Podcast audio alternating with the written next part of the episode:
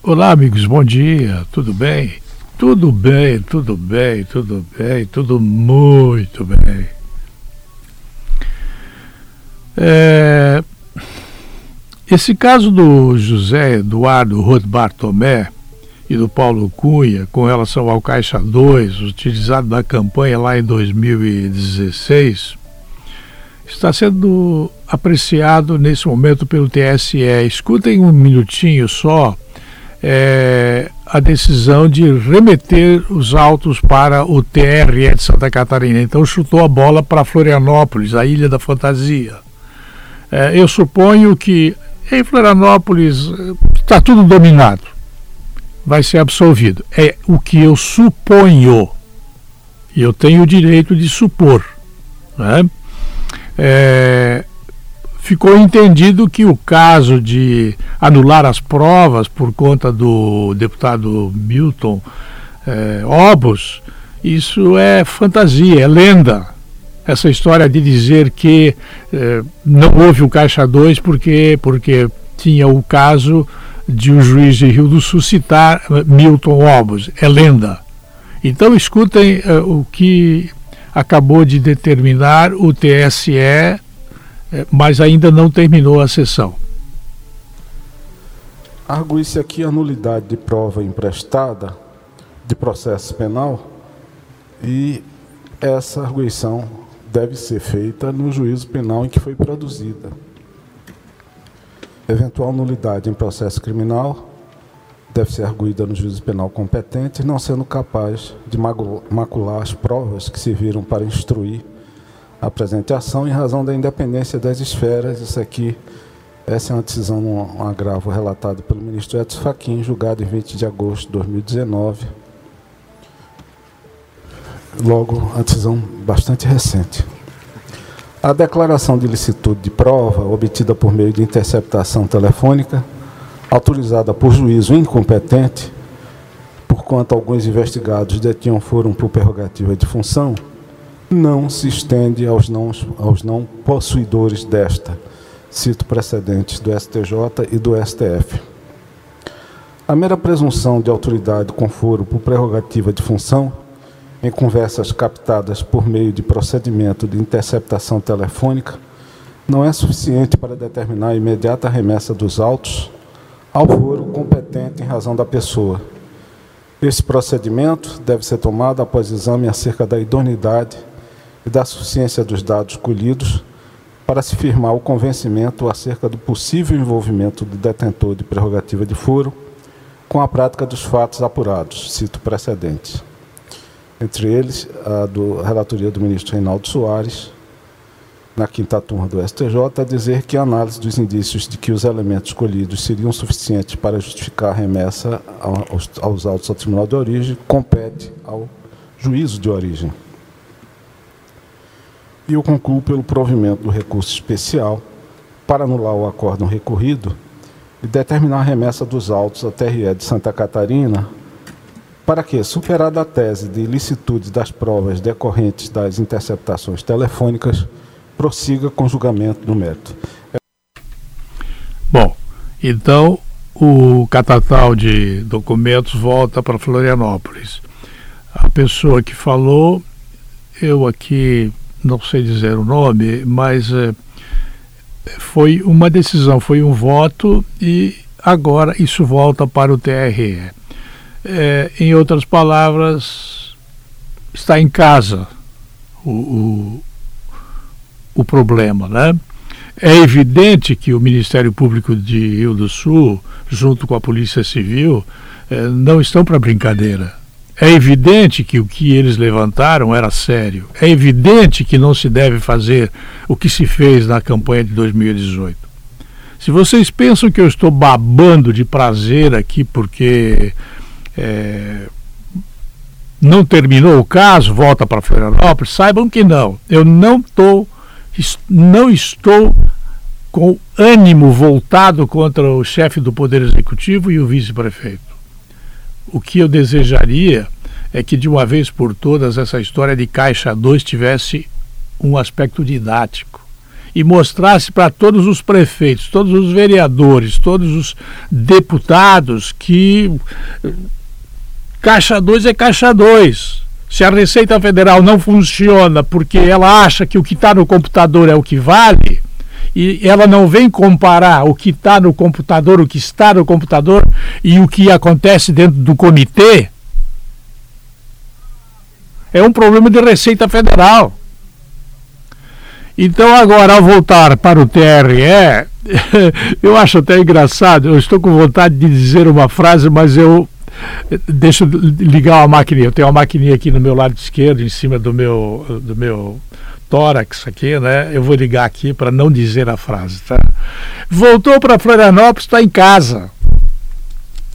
Está em casa. Vocês sabem quem são os integrantes da UAB? Vocês sabem quem são os advogados que estão é, fazendo a, a, defesa oral, etc. Então, é, é, me contive, tá? Me contive. Tranquei, não disse o que eu estou pensando. É, voltando para o TRE, demora mais um pouco e a coisa vai ficar para decidir 25 minutos antes das eleições, né? Se não acontecer a eleição e depois da eleição é que vai ser tomada a decisão. Ponho ponto, mas não falei tudo o que eu estou pensando sobre isso aí, tá? Eu passo para outro assunto. Ah, deixa eu pegar aqui. Comunicado de Utilidade Pública, SBN, a Sociedade Brasileira de Neurocirurgia vem, por meio desse, alertar aos pais educadores sobre a necessidade de reforçar a atenção com crianças e adolescentes diante do desafio quebra-crânio, que se alastra pelo ambiente doméstico, escolar e reproduzido nas escolas, nas redes sociais. Ele provoca queda brutal, onde um dos participantes bate a cabeça diretamente no chão antes que possa estender os braços para se defender. Esta queda pode provocar lesões irreversíveis ao crânio encefálico. Não, vou repetir. Lesões irreversíveis ao crânio e encéfalo, com traumatismo crânioencefálico, é o TCE, que não tem nada a ver com o Tribunal de Contas do Estado, além de danos à coluna vertebral. Como resultado, a vítima pode ter seu desempenho cognitivo afetado, fraturar diversas vértebras, ter prejuízo aos movimentos do corpo e, em casos mais graves, a óbito. O que parece ser uma brincadeira inofensiva é gravíssimo e pode terminar em óbito. Os responsáveis pela brincadeira de mau gosto podem responder penalmente por lesão corporal grave e até mesmo homicídio culposo. Não vão responder porque são, em geral, menores e já viu a, a minoridade aqui no Brasil, ela é uma maioridade disfarçada, né? Desse modo, como sociedade, pais e filhos e amigos, devemos agir para interromper o movimento e prevenir a ocorrência de novas vítimas. Acompanhar e informar, educar sobre a gravidade dos fatos pode ser a primeira linha de ação. Sem mais para o momento, subscrevemos-nos. Diretoria Executiva da Sociedade Brasileira de Neurocirurgia, SBN. São três meninos, um em cada lado, né? Daqui a pouco, os dois que estão no lado dão uma espécie de calça-pé no garoto e um breve empurrão para trás. E a pessoa bate com toda a força possível com a cabeça no chão, no cimento. A tendência é, é, é, é causar o efeito chicote, né? que destrói a capacidade é, craniana, né? A dura mater é dura mater, mas ela não resiste a essa porrada feita de brincadeira. Então, obrigado pela nota que foi mandada aí pela Sociedade Brasileira de Neurocirurgia. Último assunto. Não estou gostando, né, do clima é, que obrigou o presidente da República a colocar um general de exército na Casa Civil. quando eu falei não estou gostando, eu não estou repudiando, eu não estou discordando, eu não estou é, dizendo que o presidente Bolsonaro, Jair Messias Bolsonaro, um capitão, ele fez errado. Eu estou dizendo que o clima está vindo em consequência do seguinte: o ministro diz que há muitos funcionários públicos parasitas e a imprensa distorce dizendo que o presidente chamou os funcionários públicos de parasitas. É mentira, ele não chamou. Eu ouvi o presidente dizer. E divulgando fora do contexto, dá a impressão de que o presidente, não, de que o ministro Paulo Guedes chamou os empregados públicos de parasitas. Que está cheio de parasita, está. Se alguém tiver dúvida, peguem agora é, quem estiver me ouvindo aí em Florianópolis e vá na Câmara de Vereadores ver o que, que acontece na Câmara de Vereadores de Florianópolis, ou de Camboriú, ou de Joinville. Ou vá à Assembleia Legislativa e confira quantos funcionários públicos tem e quantos batem ponto e quantos estão trabalhando. Se por acaso houver uma fiscalização, todo mundo corre para o ambiente de trabalho, mas no ambiente de trabalho não estavam. São parasitas, sim. Como os parasitas estão sendo defendidos pelo Congresso Nacional, Câmara dos Deputados, Estado da República, o que, que acontece? Não está passando nenhuma das reformas que deveria ter passado. Já era hora de ter passado a administrativa, a política, a, a, a reforma tributária, mas nem a questão da gasolina, né? vejam bem, gasolina, diesel, álcool tal, está passando. E o Onix, ele fazia o jogo, né? É, barará para cá, barará para lá, para ver se, bulinando os deputados, os senadores, ele conseguia fazer passar um voto. Era o trabalho dele. Ele não consegue.